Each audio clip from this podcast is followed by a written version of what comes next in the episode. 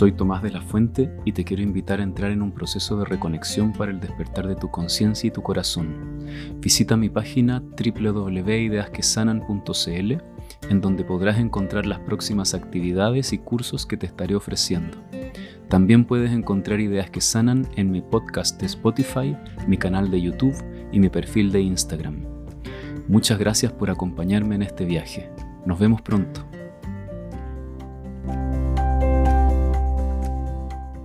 Hola, buenas noches. Hoy día vamos a hablar sobre el espíritu, el alma, la mente y el poder que tiene el silencio para nutrir el alma, para transformar la mente. Les voy a contar eh, un asunto teórico que a lo mejor es un poco intrincado, pero es un mapa eh, muy potente que nos ayuda a comprender cómo está estructurado el ser o los niveles de la conciencia. Es un mapa que a mí me ha servido mucho para comprender qué lugar ocupa la psicología, qué lugar ocupa la práctica espiritual y cómo funcionan todas las cosas dentro nuestro. Entonces espero que lo que hoy día les voy a compartir sea de mucha utilidad para todo el trabajo psicológico y espiritual que están haciendo. Y vamos a terminar, obviamente, como siempre, con una meditación para que podamos al menos tener un sabor de lo que estoy intentando compartirles. Y bueno, también eh, la charla de hoy día va a ser eh, una introducción al curso de meditación que empieza el 5 de junio. Va a ser un curso de 8 semanas en donde lo que vamos a hacer es profundizar en lo que hoy día les voy a compartir. Voy a comenzar con la historia de hoy porque realmente es una historia lo que les voy a contar y luego vamos a ir a, la experiencia. En muchas tradiciones espirituales tienen un, un mapa del ser al cual le llaman la gran cadena del ser. Hay un autor norteamericano que se llama Ken Wilber que le llama a la cadena del ser el gran nido del ser. Y lo que él explica es que los distintos niveles de la realidad o de la conciencia, que vendría siendo ser casi lo mismo, se estructuran en niveles crecientes de complejidad y de inclusividad. Y hay una historia que tienen en India, según entiendo, y seguramente esa misma historia en distintas versiones está en muchas tradiciones espirituales del mundo, que es algo como lo que sigue. En un inicio, estaba el espíritu o el uno o la conciencia pura y no había nada más que eso en todo el universo. Solo había una pura conciencia. Entonces esta conciencia estaba muy aburrida de sentirse tan sola y decidió separarse en miles de partes. Y decidió olvidar que se había dividido en muchas partes para poder tener la experiencia de relacionarse con un otro para poder experimentar lo que es la diversidad, la diferencia. Entonces este espíritu decidió, por decir así, esta, esta gran conciencia expandida decidió convertirse en, en, puras partes muy pequeñas. ¿sí? Entonces se podría llamar a ese proceso en donde el espíritu acaba convirtiéndose en materia, le podemos llamar a eso proceso de involución. Es lo opuesto a la evolución. Entonces el espíritu primero se convirtió en materia. Podríamos imaginar ese gran momento como el Big Bang, ¿sí? De la nada, del vacío, surge la materia. Y entonces comienzan a crearse miles de estrellas y miles de planetas, ¿no? La materia es eso, simplemente materia física, ¿no? Que se esparce por todo el universo. Y es ahí cuando comienza el proceso de la evolución. Entonces primero el espíritu se convierte en materia y siendo materia comienza a relacionarse. Unos átomos se relacionan con otros átomos, unos planetas se relacionan con las estrellas o con otros planetas y se genera todo un sistema, ¿verdad?, material.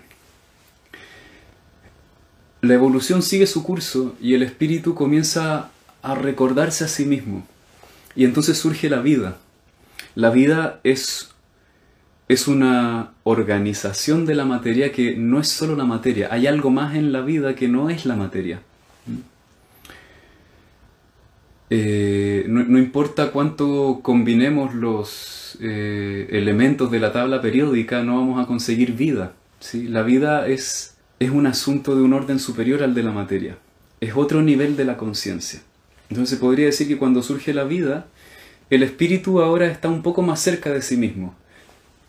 La materia, por decir así, la piedra, es el punto de mayor distancia del el espíritu en unidad consigo mismo. Entonces luego cuando surge la vida, este es un escalón más cerca de esa naturaleza original.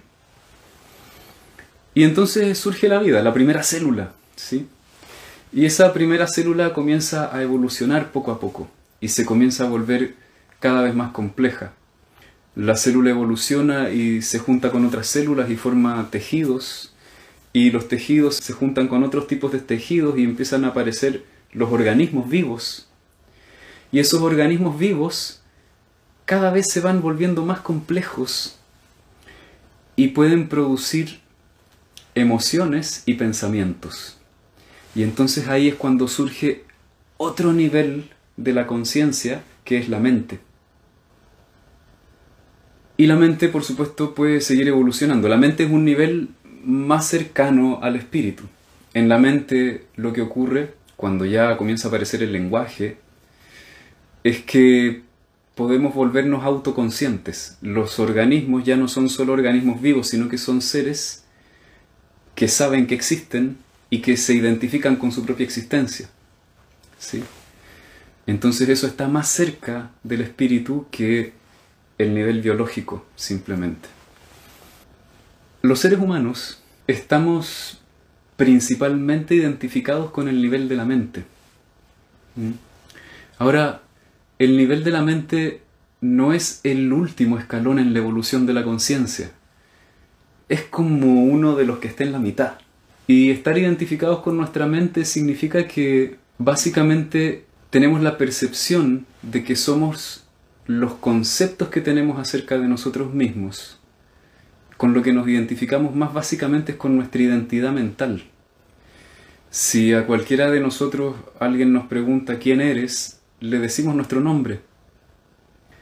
Si nos siguen preguntando, bueno, quiero conocerte más, vamos a empezar a contarle historias, vamos a hablar, vamos a ofrecerle más pensamientos y le vamos a contar quizás cuál es nuestra profesión, en qué trabajamos, eh, cuáles son nuestras relaciones, quiénes son nuestros amigos, si tenemos o no tenemos familia. Y si insisten en querer conocernos más, les podremos comenzar a hablar acerca de nuestra personalidad. Y básicamente es bla, bla, bla, bla. Es decir, ofrecemos pensamientos como si esos pensamientos fuésemos nosotros. Eso es estar identificado con la mente.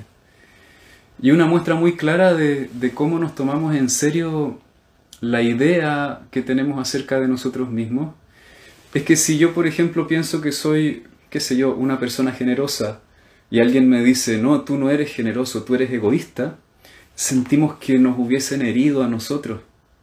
En realidad, que yo piense que soy generoso es un pensamiento acerca de mí mismo, no es necesariamente lo que soy, es lo que yo creo que soy.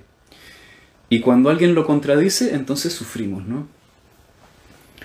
Cuando estamos identificados con la mente, uno de los asuntos que más nos importan en la vida es nuestra autoestima. Y, esa autoestima significa ser la persona que creemos que tenemos que ser. Y cuando la vida nos dice, no, no eres así como tú crees, o no eres exactamente así como tú crees, es cuando entramos más en crisis. Entonces esa es la muestra imposible de negar que nuestra vida eh, gira en torno a nuestra identificación mental casi el 100% de las cosas que hacemos son para demostrarnos a nosotros mismos que somos las personas que creemos ser. Y la mayor parte de nuestros proyectos, nuestras acciones, nuestros sueños a futuro consisten en ser la persona que creo que soy, en mantener la imagen que tengo de mí mismo. Pero ese no es el final de la historia. La historia sigue, ¿sí? Porque después de la mente hay otros niveles en la conciencia. Realmente la conciencia se puede dividir en muchos escalones. Yo ahora voy a hacer una división de solo 5, pero pueden ser muchos más, pueden ser 12, 18, 21, no importa. Lo voy a hacer lo más simple posible para que no nos confundamos y no teoricemos en exceso. Pero bueno, después de la mente, lo que viene es el alma. Y el alma Voy a usar la palabra alma a falta de otra mejor en este momento, porque realmente la palabra alma nos puede hacer pensar muchas cosas. Eh, ni siquiera sabemos muy bien lo que significa la palabra. Entonces yo prefiero, en vez de llamarle alma, llamarle el nivel vibracional. El alma, se podría decir, es la forma en que está vibrando todo nuestro ser, eh, desde el punto de vista energético. La mayoría de ustedes, imagino, han visto los experimentos de Masaru Emoto, este japonés que lo que hacía era congelar el agua y luego tomar fotografías de las moléculas del agua. Entonces lo que él descubrió, ¿verdad? Es que si tú ponías al agua dentro de un vaso que decía te amo o gracias y ponías agua dentro de otro vaso que decía te odio, congelabas el agua y luego fotografiabas las moléculas, el agua que tenía la palabra te amo o la palabra gracias formaba cristales muy bonitos. En cambio el agua que le decías te odio o no formaba cristales o formaba cristales muy deformes. Es decir, es la misma agua. Los dos vasos de agua están hechos exactamente de lo mismo. H2O dos moléculas de hidrógeno y una de oxígeno. No hay, no hay nada distinto, es exactamente la misma materia. Sin embargo, la materia estaba vibrando de una manera diferente, lo cual permitió que en un vaso se formaran cristales hermosos y en el otro no. La vibración, eso es el alma.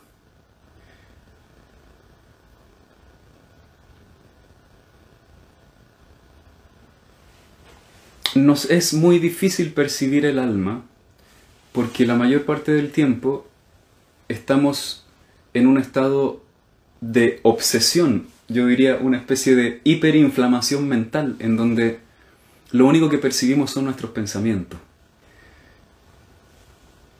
Y normalmente sin cierto entrenamiento en aprender a contemplar, aprender a sentir tu campo vibratorio, sin un entrenamiento en aprender a dejar de estar en la mente, es muy difícil percibir ese nivel.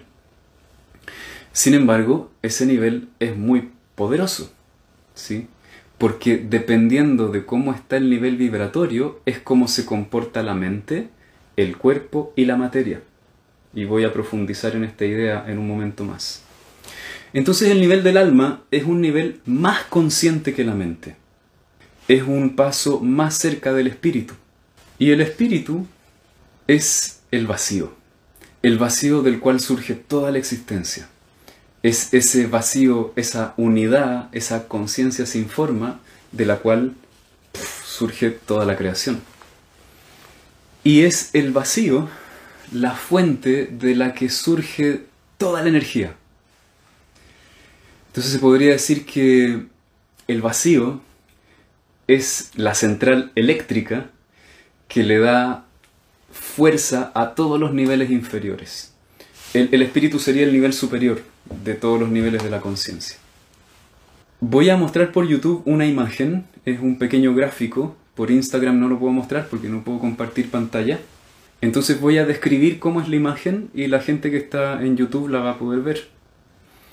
Si estás en YouTube, lo que vas a ver es eh, un dibujo en donde hay varios círculos eh, perdón, un círculo pequeño, uno más grande, más grande, más grande y así.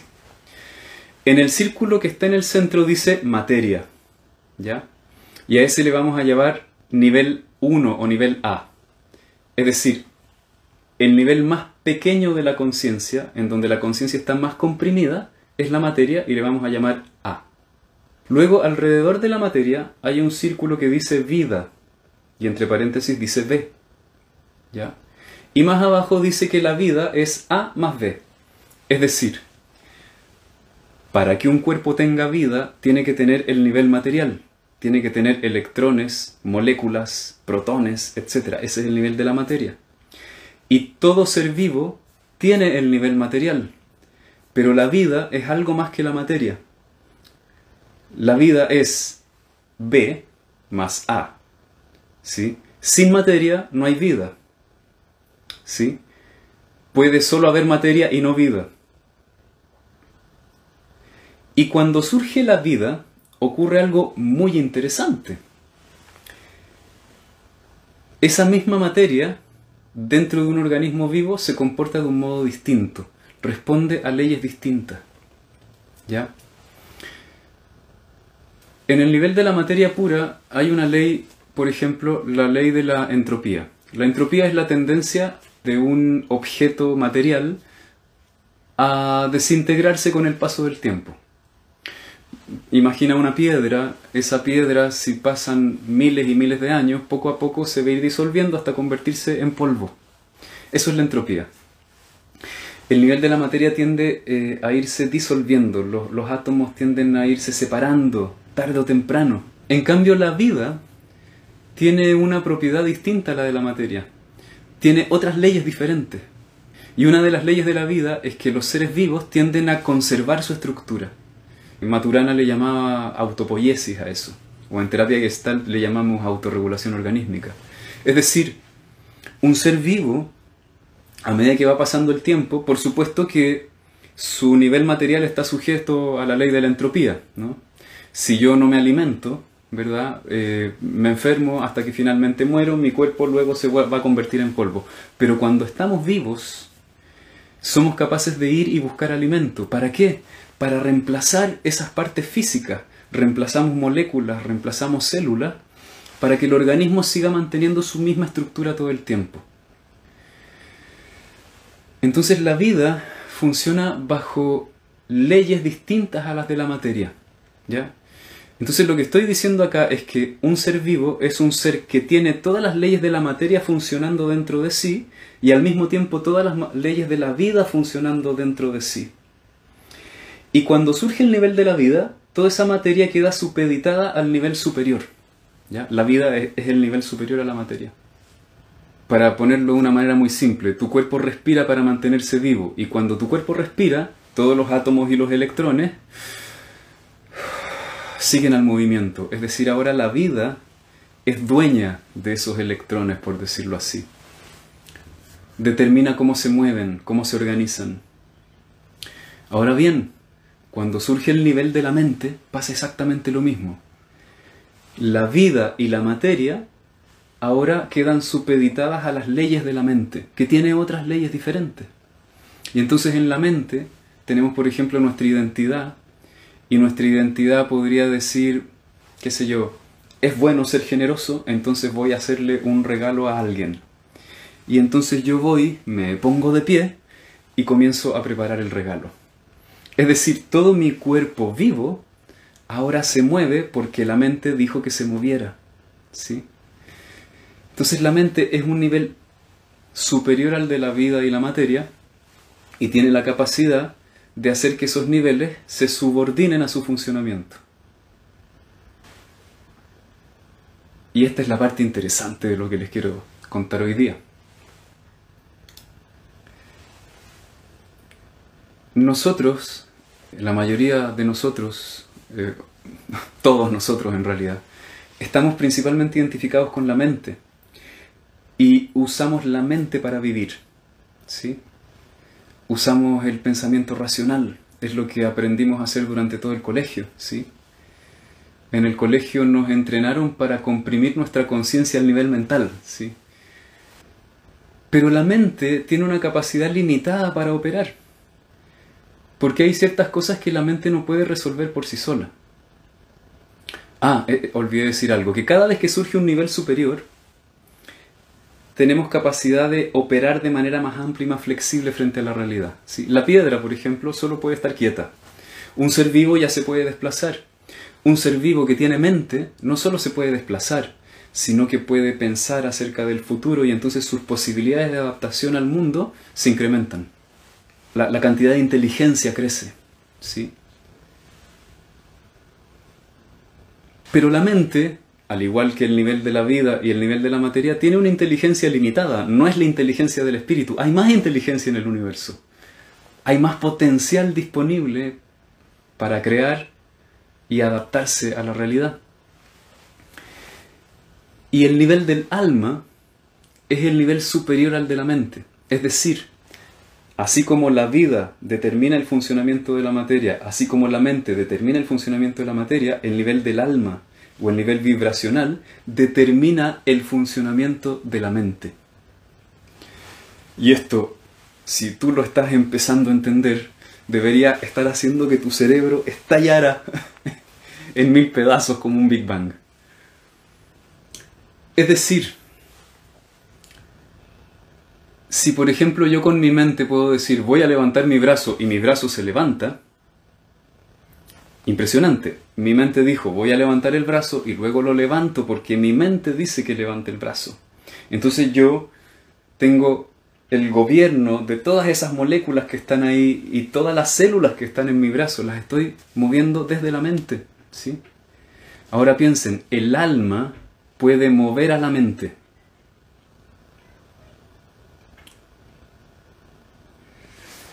El alma tiene supremacía sobre la mente. Y todos nosotros, al estar identificados desde el nivel de la mente, tenemos una limitación.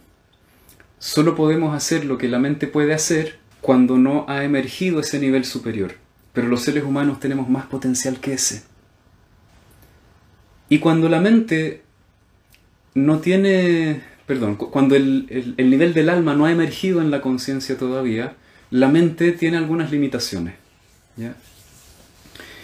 Y una de las limitaciones de la mente, cuando no ha surgido el nivel del alma, es que la mente, una de las características que tiene es que sirve para resolver problemas. Es una herramienta enfocada en la supervivencia.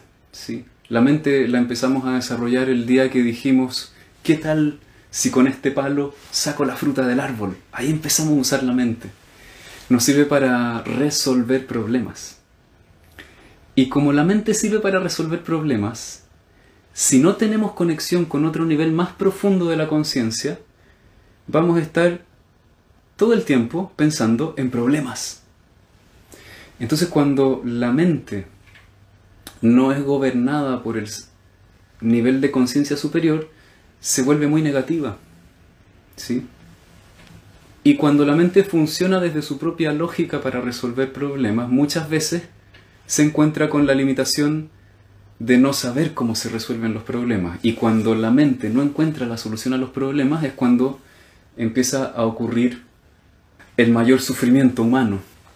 Se vuelve muy negativa, empiezan a aparecer eh, ideas muy negativas, voy a estar mal, el futuro va a ser peligroso, van a pasar cosas malas, ¿no? Y entonces ahí empezamos a entrar en estados de ansiedad, la mente se vuelve muy violenta contra sí misma, cuando simplemente es ella la única gobernante que hay aquí.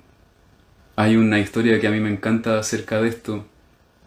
Un tipo muere y llega a las puertas del cielo y ahí estaba San Pedro esperándolo y le dice, para entrar al cielo, solo tienes que decirme quién eres. Dime quién eres. Y entonces el hombre le dice, bueno, soy Juan. No, no, no te pregunté cuál es tu nombre, te pregunté quién eres. Ah, eh, bueno, soy, qué sé yo, he trabajado toda mi vida, qué sé yo, como un arquitecto, otro tiempo, qué sé yo, me dediqué más a la construcción y... No, no te pregunté en qué trabajabas ni cuál es tu profesión, te pregunté quién eres. Ah, dice él, bueno, soy, qué sé yo, tengo una familia, una esposa, tuvimos hijos. No, no te pregunté cuáles son tus relaciones, te pregunté quién eres. Y entonces ahí el hombre no sabe muy bien qué responder y se queda en silencio. Y entonces entró al cielo.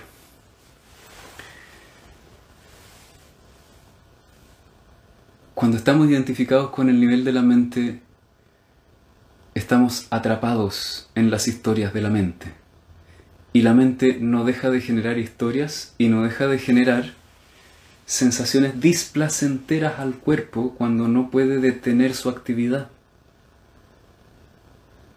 Cuando comenzamos a explorar cómo funciona la mente y la comenzamos a observar, lo que empezamos a descubrir es que cuando la mente está en silencio, el cuerpo comienza a expandirse. ¿sí? Entonces lo que ocurre cuando estamos identificados con la mente es que la mente es como una especie de estructura que comprime nuestro campo energético. La mente, cuando estamos identificados con ella, es como si al alma la tuviese encarcelada. Entonces el alma, no pudiendo expandirse, no puede hacer brillar toda la luz que posee. Y estando encarcelada el alma y estando rígida, entonces la mente desesperada, porque no encuentra un lugar seguro en el universo, intenta resolver todo desde su locura. Y la locura de la mente es percibir que todo está separado, es percibir que la muerte es peligrosa, y es básicamente estar en un estado de paranoia permanente.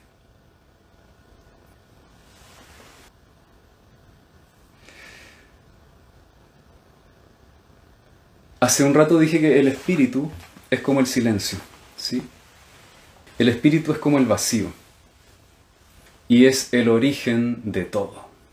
Como dice la historia, en un comienzo estaba la conciencia pura y dijo, me voy a separar en mil pedazos para poder relacionarse con, relacionarme conmigo. Y entonces ahí surge la materia. Es el vacío desde el cual surge todo. Es el origen, es la fuente. Podríamos pensar en el espíritu como en un vacío del cual hay una emanación de energías poderosísimas. ¿sí? Imagínalo como un centro vacío del cual surge electricidad, luz, amor, qué sé yo, ¿no? Y, luego pensemos, el alma es un campo vibracional. Entonces cuando la mente puede estar en vacío, lo que ocurre es que esta estructura que mantiene al alma atrapada se abre, crack. Y entonces ese vacío comienza a nutrir nuestro campo vibracional y se produce una expansión. Y en esa expansión el funcionamiento de la mente se equilibra. La mente deja de funcionar en modo supervivencia, deja de ver el problema y entonces la mente puede acompañar al alma en la experiencia de ser. Porque el alma, cuando estamos anclados en el nivel del alma, está estrechamente vinculada con la experiencia de experimentar mi propia esencia. Y la propia esencia no es una experiencia mental, es una experiencia vibracional. Uno siente que es un núcleo pulsante. ¿sí? Normalmente nos identificamos con nuestro cuerpo. Nosotros creemos que somos ese rostro que se ve en el espejo. ¿sí? Ese es nuestro cuerpo. Eso no es lo que somos. O nos identificamos con nuestros pensamientos o nuestras acciones, nivel mental. Pero cuando estamos anclados en el presente, sin ningún pensamiento, lo que experimentamos es que somos un campo vibracional pulsante. Eso es el alma. ¿Sí? Y ese campo vibracional pulsante, cuando está libre de este mm, agarre mental, se experimenta como algo hermoso, básicamente. Eh, los seres humanos somos hermosos, somos ese nivel vibracional es pura belleza, ¿sí? Es belleza, amor, felicidad, paz, ¿sí? Y desde ahí, cuando estamos en contacto con eso, la mente se vuelve creativa. Y cuando la mente se vuelve creativa, deja de estar en ese estado negativo, entonces deja de torturar al cuerpo con esos pensamientos y esas emociones negativas que genera. Entonces no solo la mente se vuelve más positiva, sino que el cuerpo se libera de esa carga de sufrimiento que está permanentemente generando la mente cuando está loca, es decir, desconectada de los niveles superiores. Y entonces el cuerpo puede respirar y entonces eso comienza a afectar a todo el nivel biológico y no solo al nivel biológico, sino al nivel atómico de tu cuerpo. Hay investigaciones que han demostrado que cuando tú te sientas a meditar, no solo se regulan tus emociones, sino que el ADN comienza a transformarse.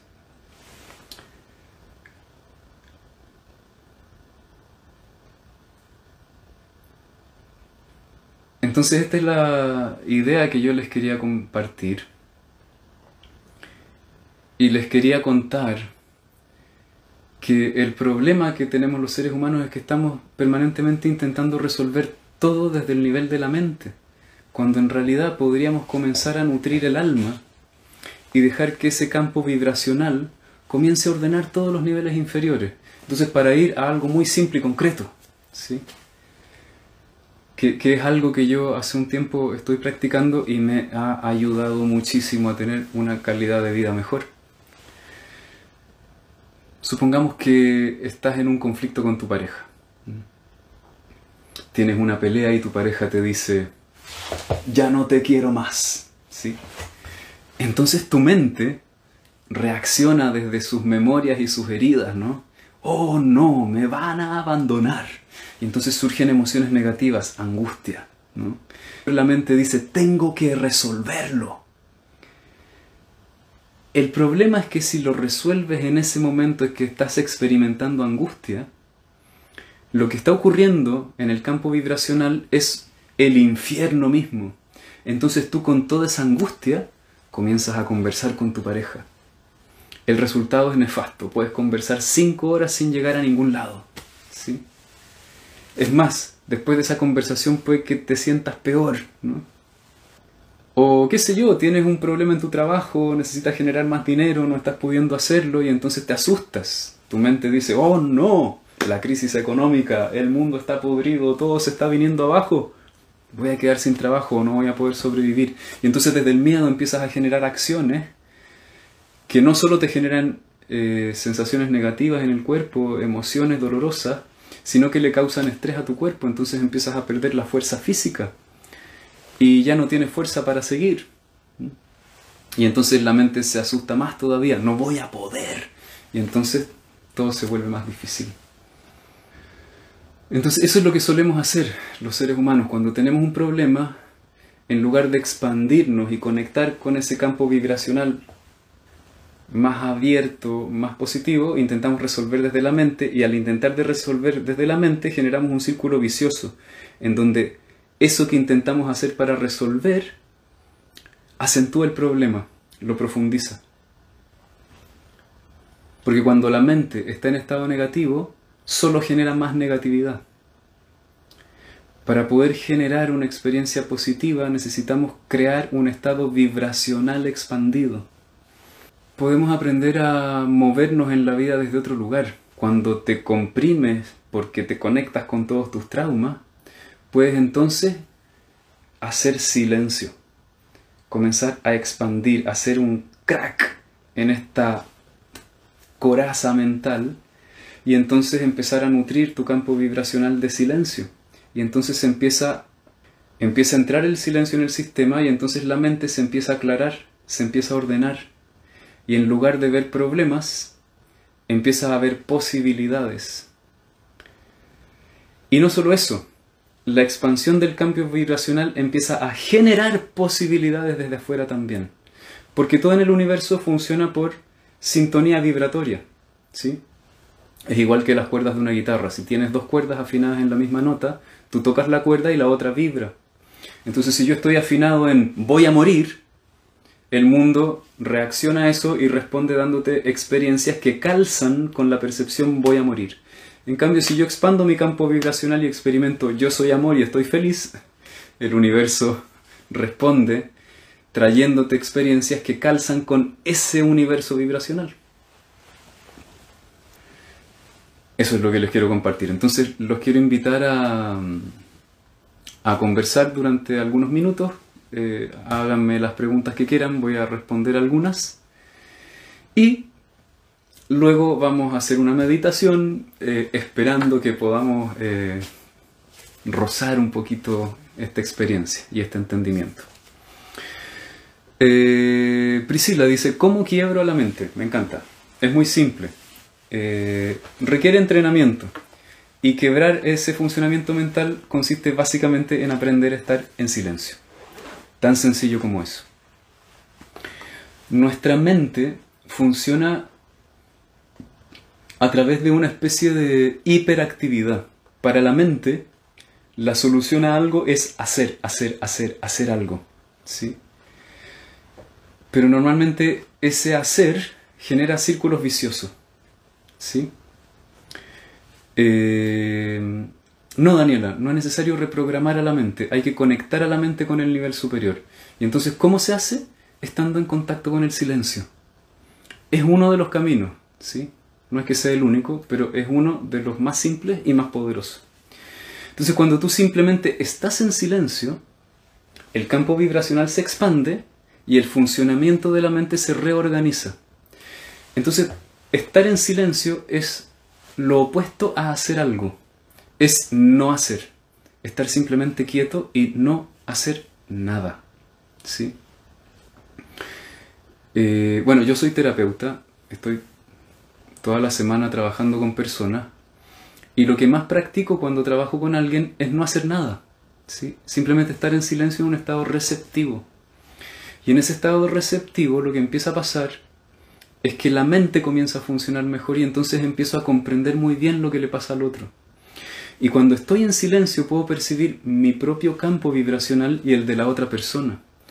Entonces se empieza a aclarar muy bien qué es lo que le está pasando al otro. ¿Y qué es lo que yo hago?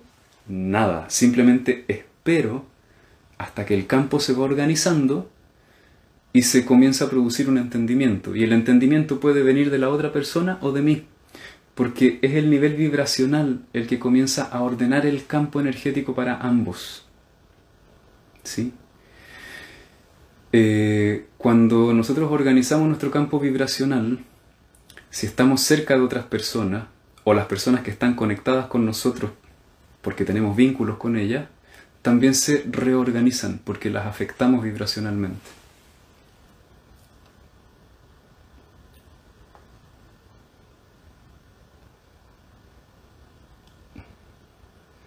Benjamín dice, muchas personas hablan de la conciencia como lo que hablas del vacío. ¿No crees que puede ser un poco confuso hablar de niveles de la conciencia? Creo que es muy importante hablar de niveles de la conciencia, Benjamín, porque la conciencia tiene niveles, ¿sí? Eh, si, no si, no creemos, si no vemos, si no nos damos cuenta que la conciencia tiene niveles, nos vamos a quedar atrapados en el nivel mental, porque nos va a parecer que la única realidad posible es la realidad que describe la mente. Y la mente, cuando estamos en la mente, nos da solo una perspectiva de la realidad, pero hay muchas otras perspectivas de la realidad. Y mientras más amplia y, e inclusiva es la perspectiva de la realidad desde que estamos mirando, más posibilidades tenemos de tener una mejor relación con la realidad. Entonces es muy importante entender que la conciencia tiene niveles, ¿sí? Y es muy importante aprender a moverse de niveles de conciencia. Hay momentos en donde necesitamos estar en la mente, pero hay momentos en donde necesitamos salir de la mente, porque si nos quedamos en la mente todo el tiempo, nuestra vida se empieza a volver un infierno. Necesitamos aprender a movernos a otros niveles. Ahí en el, en el reel que puse en Instagram ayer eh, decía eso, ¿no? Así como la guitarra se puede afinar con las clavijas, nosotros también podemos afinarnos, ¿sí? Y afinarse significa sintonizar con otros niveles del espectro de la conciencia. Imagínate si, si como humanidad comenzásemos a entender que hay niveles de conciencia. Entonces, cuando queremos eh, hacer un proyecto, no solo planearíamos el proyecto conversando, planeando, sino que le pediríamos al equipo de trabajo que nos moviésemos a un estado de conciencia superior para que las cosas funcionen mejor. Y de hecho, eh, hay gente que lo está haciendo. Eh, hay eh, Prita Ji y Krishna Ji, que son dos maestros espirituales de India, hacen estos coach a empresas y le enseñan a toda la gente a meditar para que todo el equipo se mueva a un nivel de conciencia más expandido. Y es impresionante los resultados que empiezan a tener. ¿sí? Hay niveles de conciencia y es muy importante entender que hay niveles de conciencia. Y las distintas cosas que los seres humanos creamos vienen de distintos estados de conciencia. Por ejemplo, hay música que viene de estados de conciencia muy, muy básicos, ¿sí? Y tú escuchas esa música y te intoxicas. En cambio hay música que cuando la escuchas te expande. porque la persona que hizo esa música estaba en un estado de conciencia más expandido. Entonces no todas las cosas son iguales en términos de los estados de conciencia de los que vienen. Hay organizaciones que se organizan en torno a ciertos niveles de conciencia, hay otras que se hacen en torno a niveles de conciencia más expandidos. Y conocer estas diferencias nos puede ayudar porque nos permite entender que para hacer cosas mejores para todos necesitamos movernos, aprender a movernos a estados de conciencia más expandidos. Yo estoy convencido que ese es el problema que tenemos como humanidad. No logramos resolver los problemas que tenemos porque no nos movemos de estado de conciencia. Mientras más expandido es un estado de conciencia, es más inclusivo, más amoroso, más creativo. Imagínate si todos pudiesen ser más inclusivos, más amorosos y más creativos. Es decir, que todos pudiésemos pensar más en el bien común, que pudiésemos ser más inteligentes para encontrar soluciones para el bien común y fuésemos más amorosos.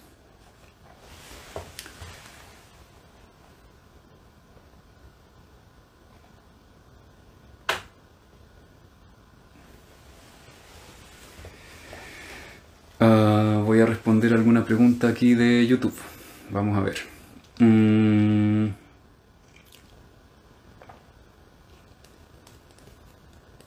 Ya, aquí hay una pregunta que está muy interesante. Ceci dice, entonces debemos alcanzar un punto en que tengamos la capacidad de entrar en ese silencio, ya que antes no podemos debido a las memorias y traumas. Em, a ver. No sé si debemos alcanzarlo, así en el sentido de que sea un deber, pero sí creo que es el desafío evolutivo de estos tiempos. Eh, tenemos toda la tecnología para resolver todos los desafíos que tenemos en este momento.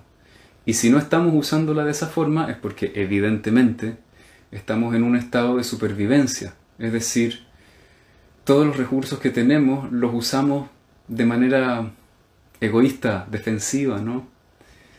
tenemos miedo de perder lo poco que creemos que tenemos en lugar de compartirlo. Eh, y, ya están las tecnologías, si no es necesario seguir contaminando el ambiente con CO2. Yo estoy seguro que ya descubrieron fuentes de energía que son mucho más limpias que todas las que conocemos. Y lo más probable es que esas fuentes de energía no se usan porque a alguien no le conviene, alguien que esté en un estado de conciencia muy comprimido. ¿no? Entonces sería bueno, sería bueno. Ahora, eh, sí, eh, los traumas, es decir, el sufrimiento psicológico, es un obstáculo para estar en silencio porque cuando se activa el sufrimiento psicológico la mente se vuelve muy activa y trata de resolverlo utilizando sus medios mentales. Pero la verdad es que es aparentemente un obstáculo eh, porque la verdad es que exactamente el modo contrario, si tú practicas estar en silencio, la mente empieza a organizarse y esos traumas supuestos que tenemos ahí eh, dejan de tener el poder y la influencia que normalmente tienen sobre nosotros. Que los traumas tengan influencia sobre nosotros es porque estamos identificados con el nivel mental. Em, la meditación es un entrenamiento para poder acceder al silencio, al espíritu. Y muchas veces no es suficiente porque a veces la capa de estructuras mentales rígidas y dolorosas que tenemos, es decir, traumas y otras cosas así, eh, está muy dura. Entonces también eh, tenemos la herramienta de la psicoterapia que nos permite ir disolviendo esa capa, esa capa de traumas. Em, sin embargo, uno puede disolver muchos traumas y aún así no estar en condiciones de experimentar el silencio. ¿Sí? Entonces yo te diría, para que se vaya abriendo esa capacidad de estar en silencio, esa capacidad de percibir tu campo vibracional y vivir desde el nivel de conciencia del alma, hace falta, por un lado, hacer una práctica meditativa y seguramente en algún punto del camino va a ser necesario ir a mirar toda esa capa psicológica, toda esa coraza que está ahí cristalizada, generando sufrimiento, dolor y básicamente bloqueo en el flujo del pulso vibracional.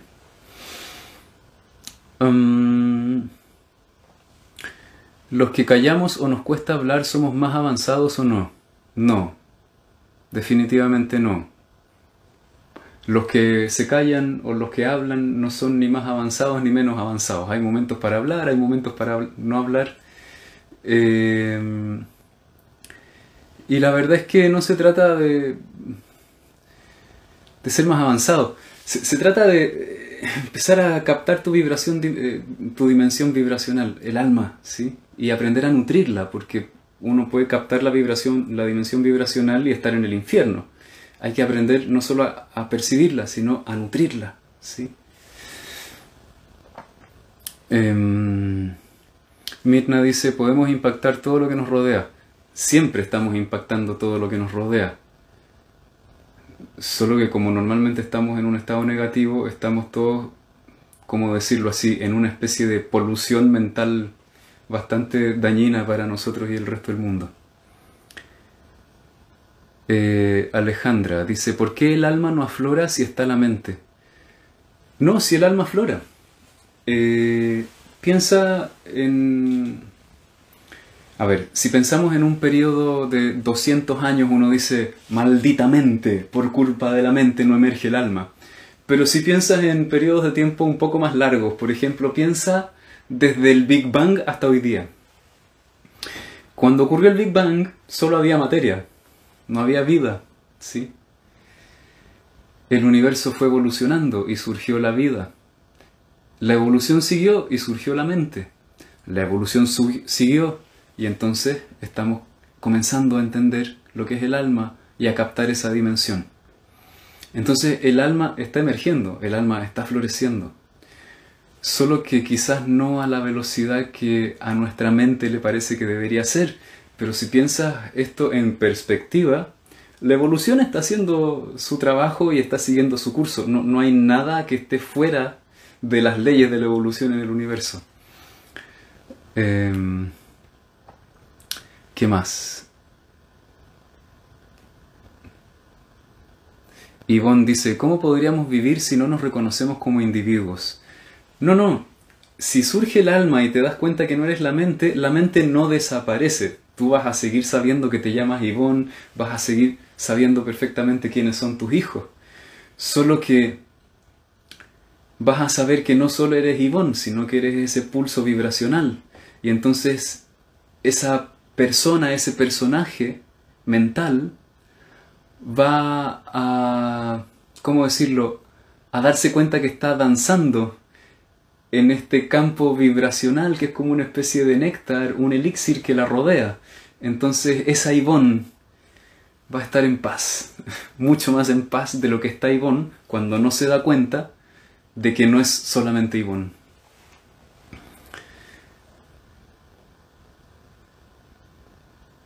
Eso, no sé si hay alguna otra pregunta. A ver. Loreto pregunta, ¿esa reorganización vibracional es también a distancia? Por supuesto. Em, claro, por eso, por ejemplo, cuando hacemos estas meditaciones y enviamos Diksha, el Diksha es una transferencia de energía, eh, no estamos viéndonos las caras ni tocándonos, y todos sentimos la energía y sentimos como nuestra mente se calma, y entramos en un estado de conciencia diferente, y, y a muchos les pasa que empiezan a percibir luz, o sienten vibración en su cuerpo o sienten calor, es porque salimos del nivel de la mente y estamos experimentando el nivel vibracional, la mente está en silencio y nos estamos expandiendo. Eh, el nivel vibracional siempre está operando, siempre estás afectando al campo vibracional del universo y estás dentro de ese campo vibracional todo el tiempo.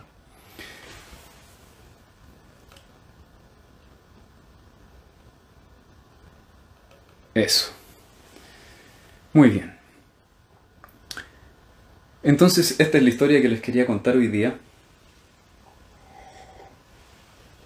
Que es el espíritu, que es el alma y que es la mente. Em, es muy importante desde mi punto de vista que, que los seres humanos empecemos a saber que existe el alma y que existe la mente y que existe el espíritu, perdón. Porque son dos niveles de la realidad que, que desconocemos absolutamente. No les dedicamos tiempo. ¿sí? Estamos todo el tiempo eh, inmersos en la actividad mental. Porque si supiésemos realmente lo, lo importante que es la dimensión vibracional, y si supiésemos que existe el espíritu, que es el silencio vacío, le dedicaríamos tiempo. ¿Sí? Pero normalmente cuando ya terminamos nuestras actividades, lo que ponemos, nos ponemos a hacer es, qué sé yo, mirar una serie, leer un libro, es decir, seguimos en la actividad mental, como si no hubiese nada más que eso en la existencia. ¿Mm? Y es posible que si has comenzado hace un rato un camino de trabajo personal, sea de forma consciente o no, de pronto te empiezas a dar cuenta que necesitas hacer que tu cabeza pare y entonces haces cosas en donde simplemente sientes el presente. ¿Sí?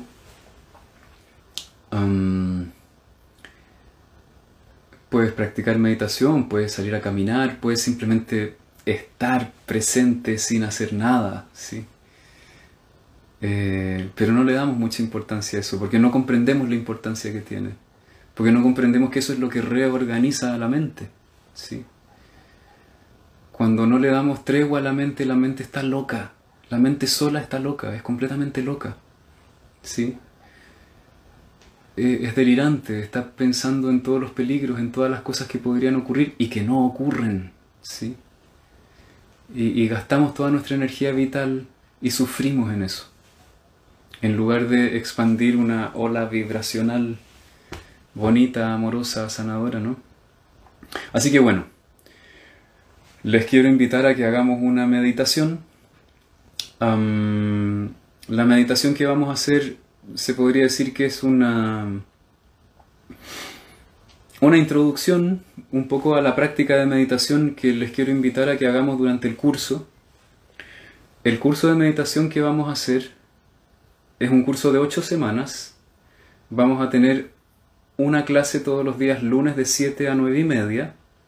Y durante la semana yo me voy a conectar con ustedes tres o cuatro veces en distintos días y horarios para que todos al menos puedan coincidir un par de veces, para que durante estas ocho semanas podamos tener una práctica de meditación sostenida, ¿ya? Para poder comenzar a despertar a esta dimensión más profunda de la conciencia, necesitamos una práctica. No va a suceder de manera tan espontánea. ¿Y por qué no sucede de manera tan espontánea? Porque nosotros tendemos a estar en el estado de conciencia en el que están todos. Porque el estado de conciencia en el que están todas las personas es como una especie de campo gravitacional. En este momento, todos los seres humanos del mundo están identificados con la mente. Entonces aquí es donde están todos. Y como es un campo gravitacional, te atrapa. Tú te das un salto un poquito más arriba y luego bajas. Intentas dar un salto y luego bajas. Entonces, para poder experimentar el nivel de conciencia superior, tenemos que hacer una práctica que nos permita ir un poquito más allá y sostenerla por un rato. ¿sí? A medida que sostenemos esa práctica, lo que empieza a pasar es que empiezan a cambiar las estructuras perceptuales, empieza a modificarse el cerebro. Ese es un proceso que toma muchos años, ¿sí? Pero a medida que empieza a ocurrir ese cambio estructural, ese estado de conciencia se comienza a volver más estable para ti. ¿sí? Entonces, bueno, es una invitación humilde, es que durante ocho semanas podamos sentarnos a meditar todos juntos para poder comenzar a experimentar cómo el reposar en ese silencio comienza a organizar y transformar la vida a nuestro alrededor y en nuestro interior. Creo que ocho semanas es el tiempo mínimo para poder empezar a entender esto que les estoy hablando. ¿sí? Porque lo que les estoy hablando, se los estoy hablando. Es decir, lo estás registrando con tu mente. Pero esto no es algo que se pueda entender con la mente. Entonces, a pesar de que tú entiendes mentalmente lo que yo estoy diciendo, porque simplemente los conceptos que estoy usando tienen cierta coherencia lógica, y la mente sirve para entender las ideas y la lógica, eso no significa que estás entendiendo lo que digo. ¿sí? Eh, y es más, estas son cosas que a mí se me olvidan todo el tiempo, porque, porque eso es lo que nos pasa, ¡pum! Caemos nuevamente una y otra vez al nivel mental. Entonces para mí también hacer este curso es un compromiso conmigo de durante estas ocho semanas practicar meditación todos los días junto a todos ustedes y, moverme de ahí también. ¿sí? Entonces también este curso para mí es una práctica para mí mismo que quiero compartir con todos ustedes.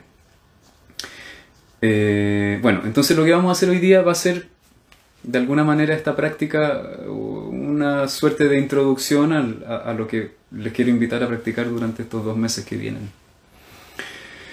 Muy bien, entonces quiero invitar a todos y a todas a que se sienten en una postura relativamente cómoda. Idealmente eh, tu espalda va a estar sin apoyarse en el respaldo. Si estás en una silla, siéntate más hacia la punta de la silla. Y te voy a invitar a cerrar tus ojos y apoyar las palmas de tus manos sobre tus piernas.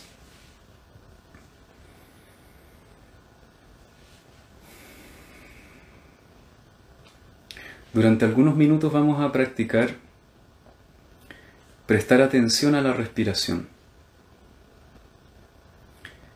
¿Para qué sirve prestar atención a la respiración?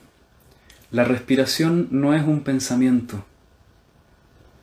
Normalmente nuestra atención está en el pensamiento, en las imágenes, en los recuerdos, en los juicios, en las ideas. Al prestar atención a la respiración, sales de la mente. No importa si tu atención está un microsegundo en la respiración. Ese microsegundo que está en la respiración, la mente hace crack y entra el silencio, aunque sea una fracción de segundo. Entonces te invito a prestar atención a la respiración. Siente el aire que entra por tu nariz y que sale de tu nariz.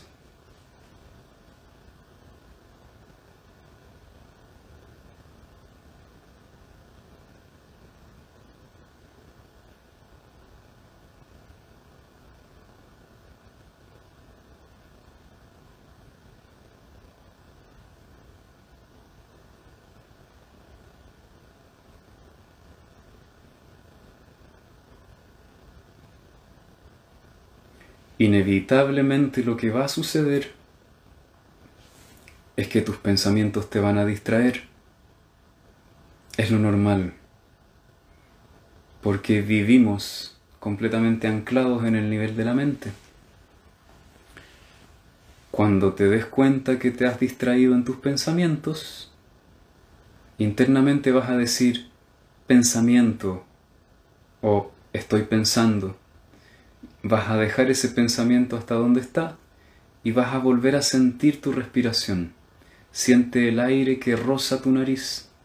La sensación del aire en tu nariz no es un pensamiento, es una sensación física. Entonces simplemente siente la respiración.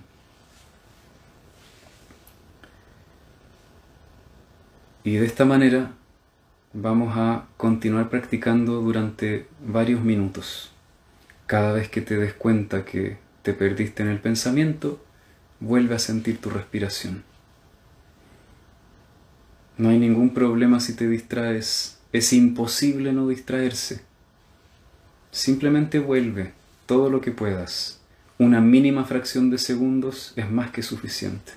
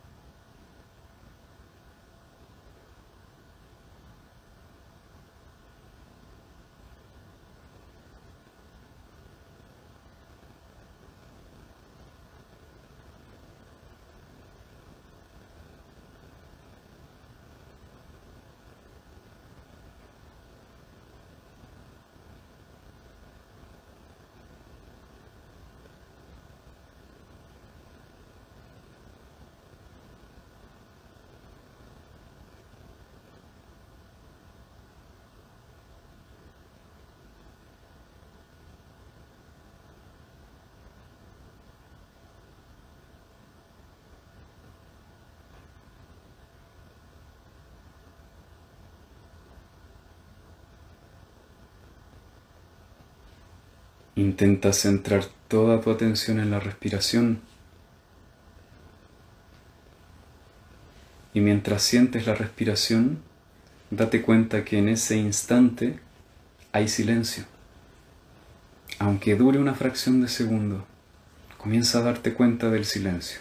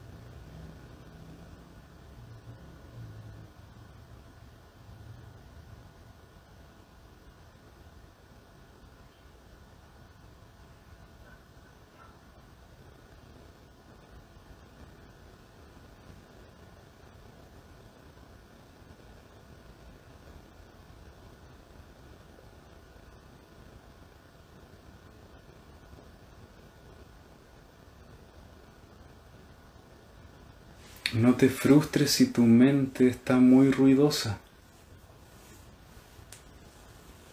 Si logras una fracción de segundo sentir la respiración, lo estás haciendo perfectamente bien.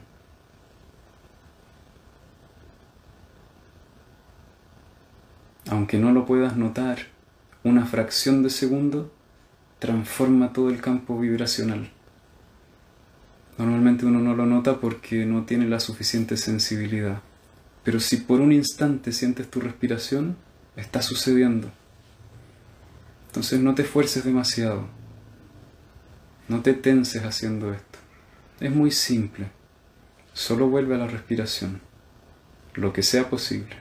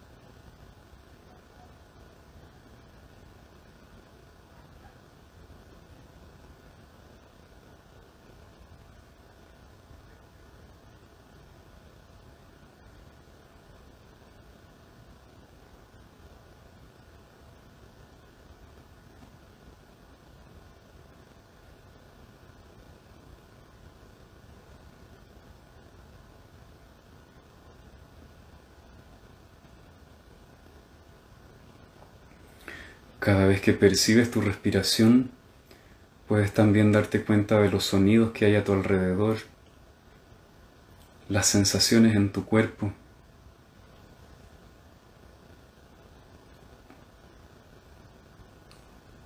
Cuando oyes, no estás pensando.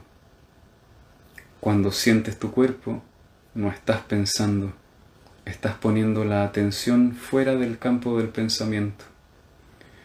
Entonces cuando sientes tu respiración, puedes también prestar atención a los sonidos, a tu cuerpo, a la sensación de la luz atravesando tus párpados.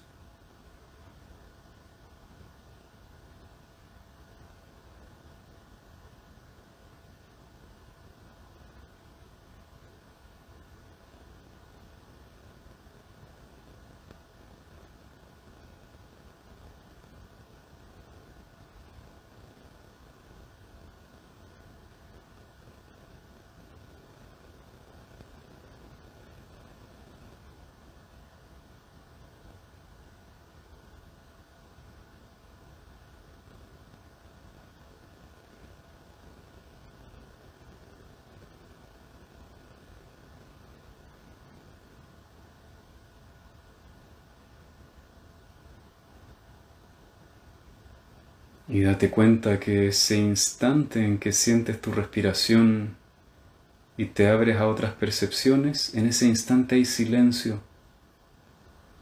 Siente ese silencio. Siente la cualidad que tiene el silencio.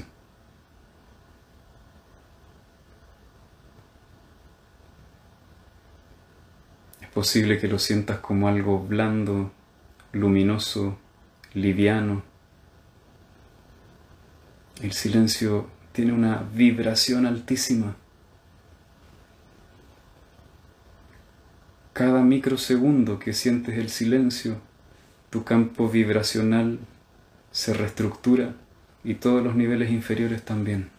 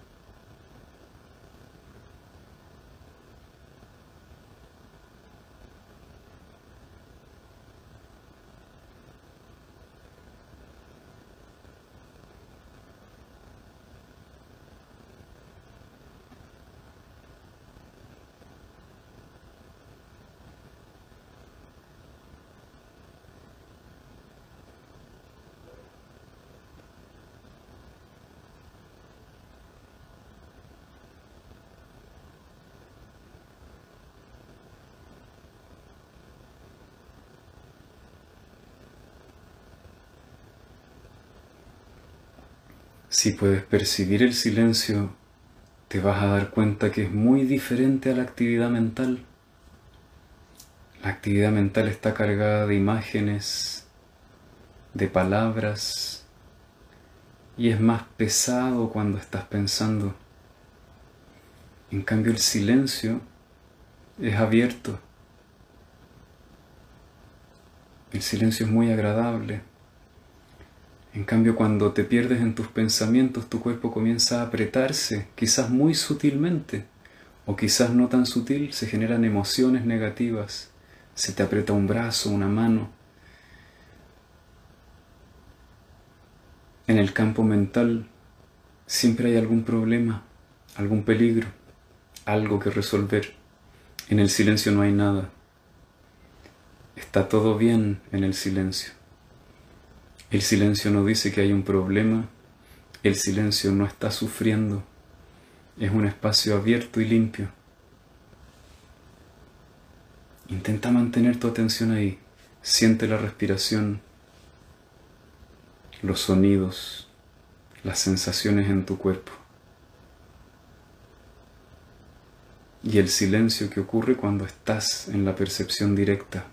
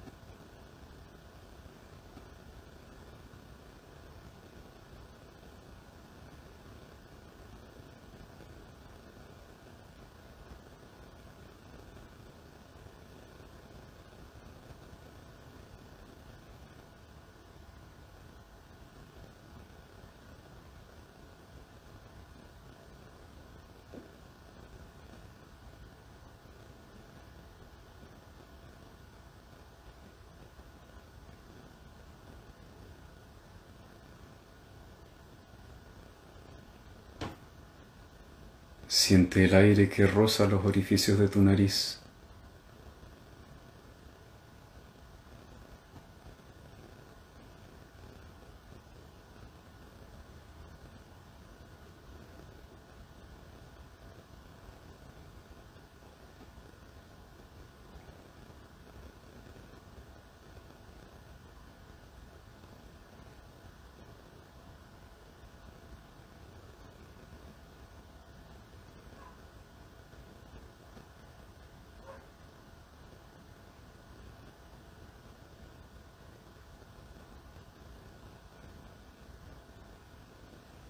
Lo que suele suceder a medida que avanza el tiempo de práctica es que cada vez comienzas a sentir más tu cuerpo también. Si hay sensaciones incómodas, se sienten más incómodas. Si hay sensaciones agradables, se sienten más agradables. Realmente no importa si tienes sensaciones agradables o desagradables. Permítete sentirlas, porque eso es estar fuera de la mente. No las etiquetes como agradables o desagradables, como esto me gusta, esto no me gusta.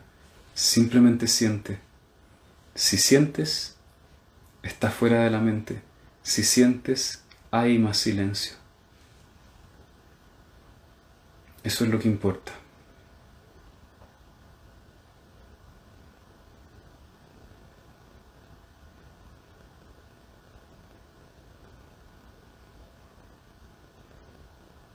Con el paso del tiempo las sensaciones desagradables se van ordenando también. No tienes que hacer nada. No hacer. Simplemente reposar en el silencio todo lo que sea posible.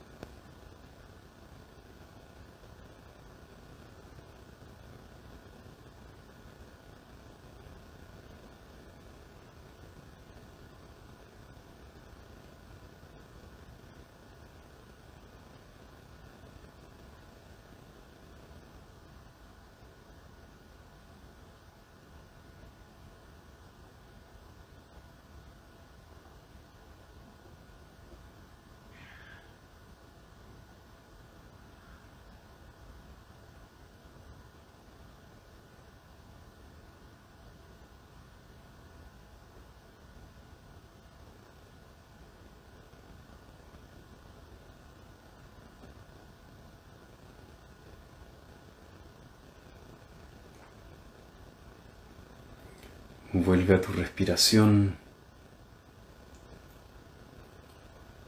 Vuelve a tus percepciones. Cualquier pensamiento que estés teniendo, déjalo hasta ahí. Vuelve a la respiración, vuelve a sentir.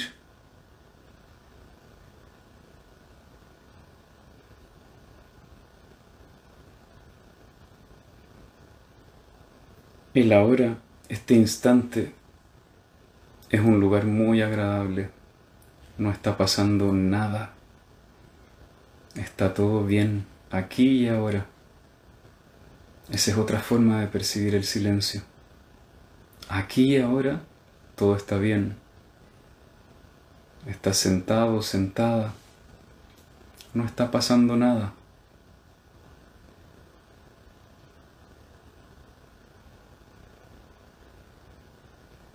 Tu cuerpo está vivo, respirando, pulsando.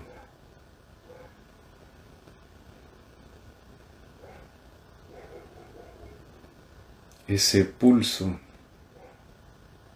la cualidad que tiene este momento, eso es el alma.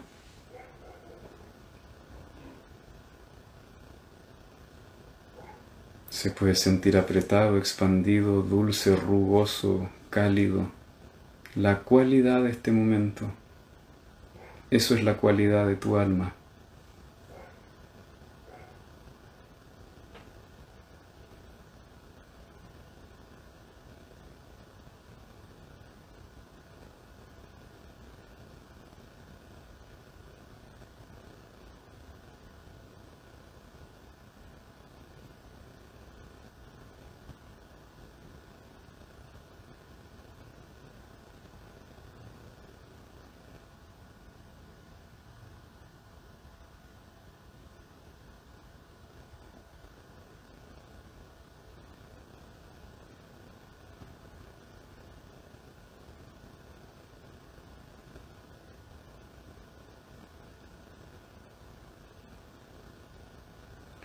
Quiero invitar a todas las personas que están iniciadas en Diksha a que entreguemos Diksha a partir de este momento.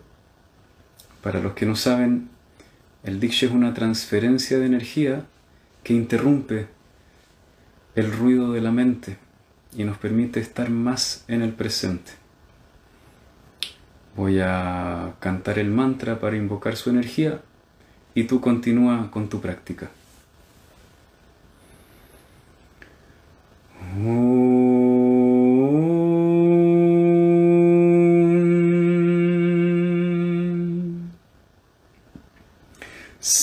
सच्चिदानन्दपरब्रह्मा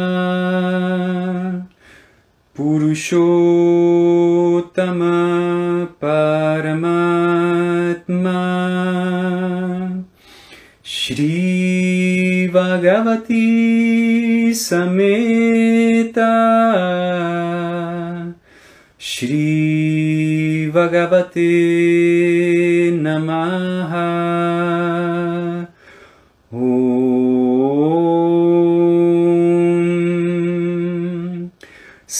चितानन्दपरब्रह्मा पुरुषोत्तमपरमात्मा श्रीभगवती समेता श्रीभगवते नमः।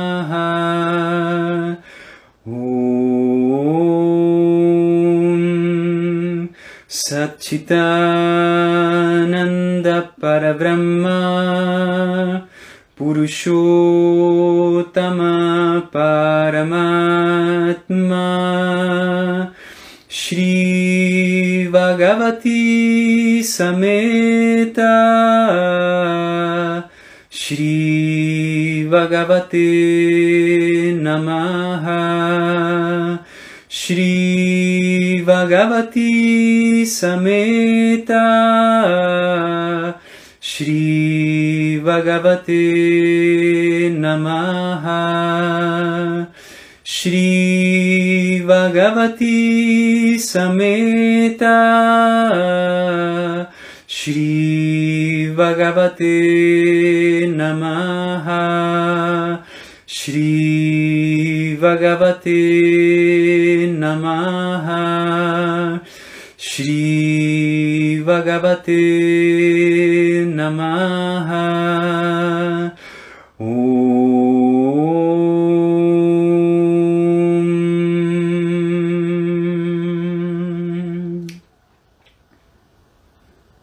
Y vamos a entregar Diksha a todo el grupo. Y mientras recibimos Diksha, simplemente continúa con la práctica. Puedes sentir como si este silencio fuese un néctar que entra a través de tu respiración, a través de tu piel, a todo tu cuerpo, a tu cabeza, a tu pecho, tu vientre, tus piernas.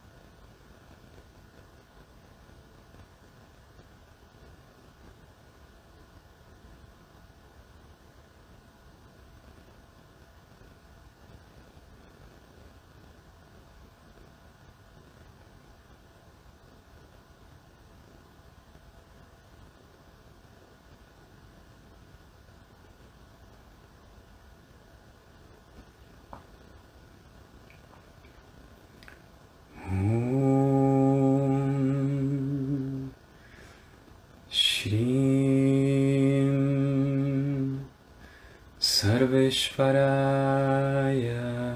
नमः।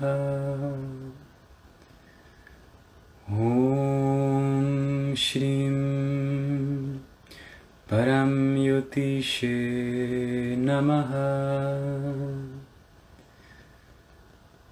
ॐ श्रीं परं प्रिमा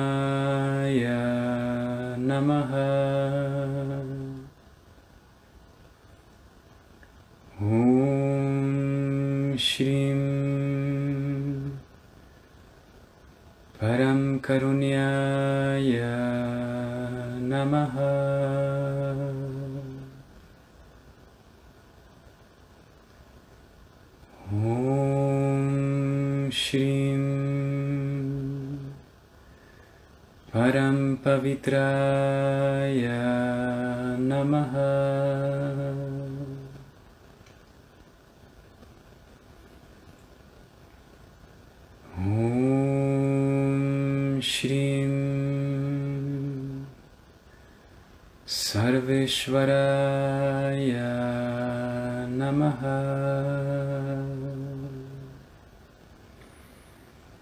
ॐ श्रीं परं युतिषे नमः।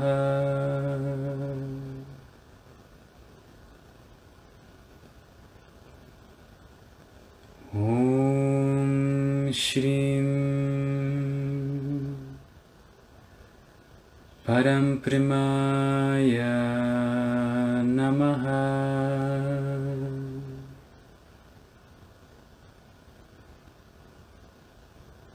ॐ श्रीं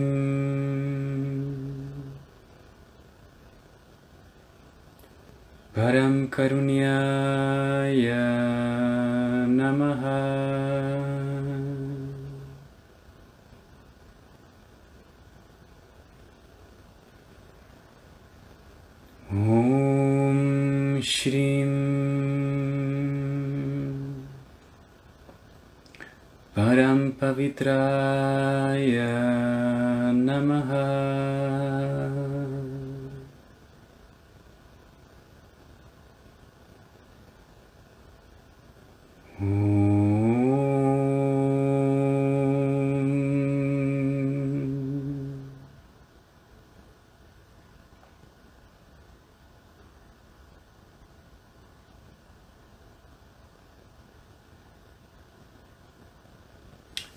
a juntar tus palmas frente a tu corazón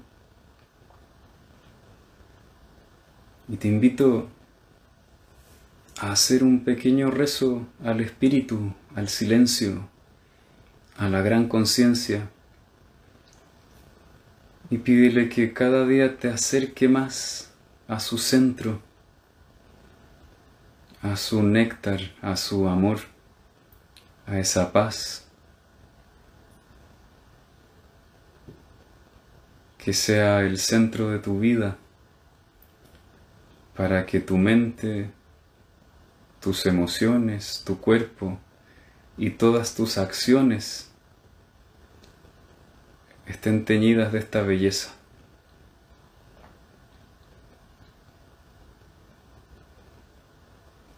Y te voy a invitar a imaginar en el centro de tu corazón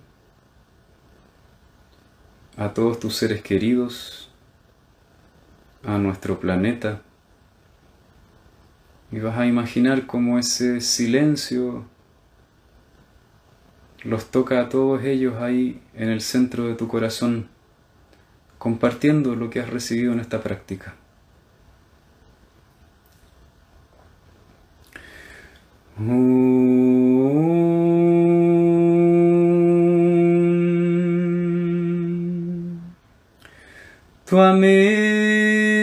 माता च पिता त्वमेव।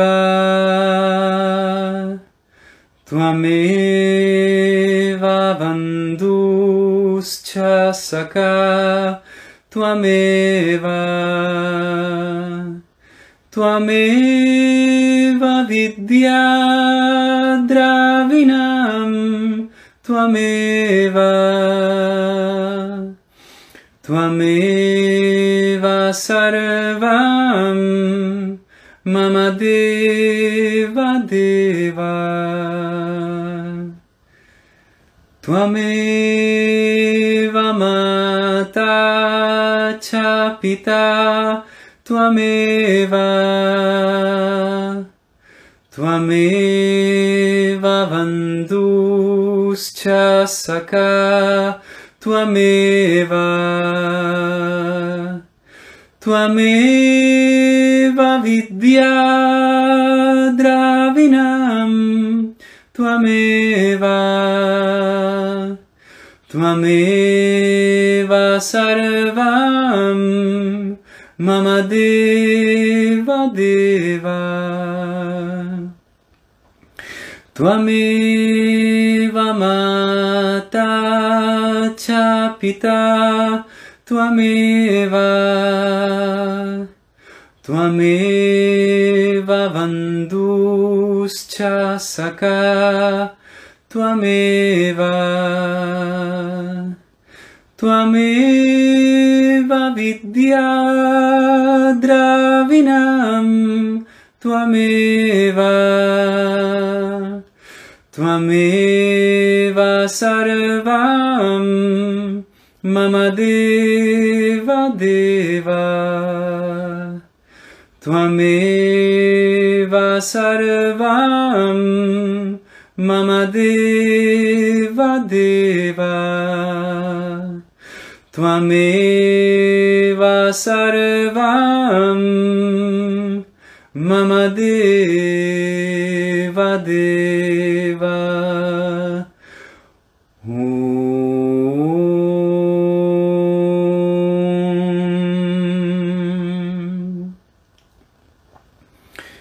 Agradeciendo lo que has recibido, te invito a hacer cinco respiraciones profundas, sintiendo el silencio, y después de eso vuelve a abrir tus ojos.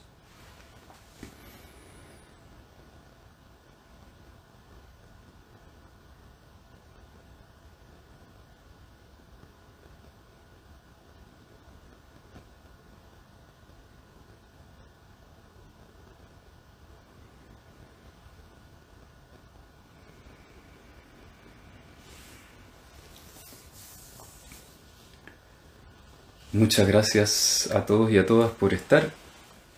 Espero que hayan podido tener un gustito de el néctar celestial que es el silencio y dejarte invitada, invitado a participar del curso. Ya falta poco para que comience. En este momento el valor del curso es de 100 dólares. Es un curso de dos meses y vamos a tener 8 por 4 32 encuentros más o menos en los dos meses, así que está muy, pero muy barato. Y el precio de 100 dólares va a estar disponible hasta el viernes de la próxima semana, o sea, de esta semana, final de esta semana, y luego va a subir un poquito el valor a 130 dólares. Así que si tienes ganas de registrarte, lo puedes hacer en mi página web www.ideasquesanan.cl slash eventos. De todas maneras voy a dejar en las descripciones de los videos la dirección. Es que te quieres registrar ahí puedes ver el programa, todo lo que vamos a hacer. Eh, se podría decir que es un curso en donde vamos a pedirle al espíritu que nutra nuestra alma para traer toda esa luz, como dijo una alumna hace un tiempo, a la banqueta de la vida cotidiana que, que todo eso nos ayude a, a resolver cosas tan concretas como las cosas que hacemos en el día a día, nuestras relaciones y todo eso. Así que nos vemos, que les vaya muy bien, muchas gracias por estar. Eh, adiós.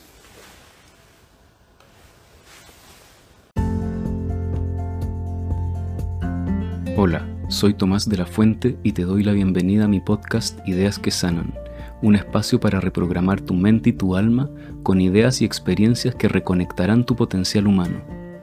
Este podcast es acerca de la revolución de la conciencia y del corazón. Estaremos hablando de todo lo que contribuye al despertar del ser, psicología, práctica espiritual, plantas de poder y mucho más.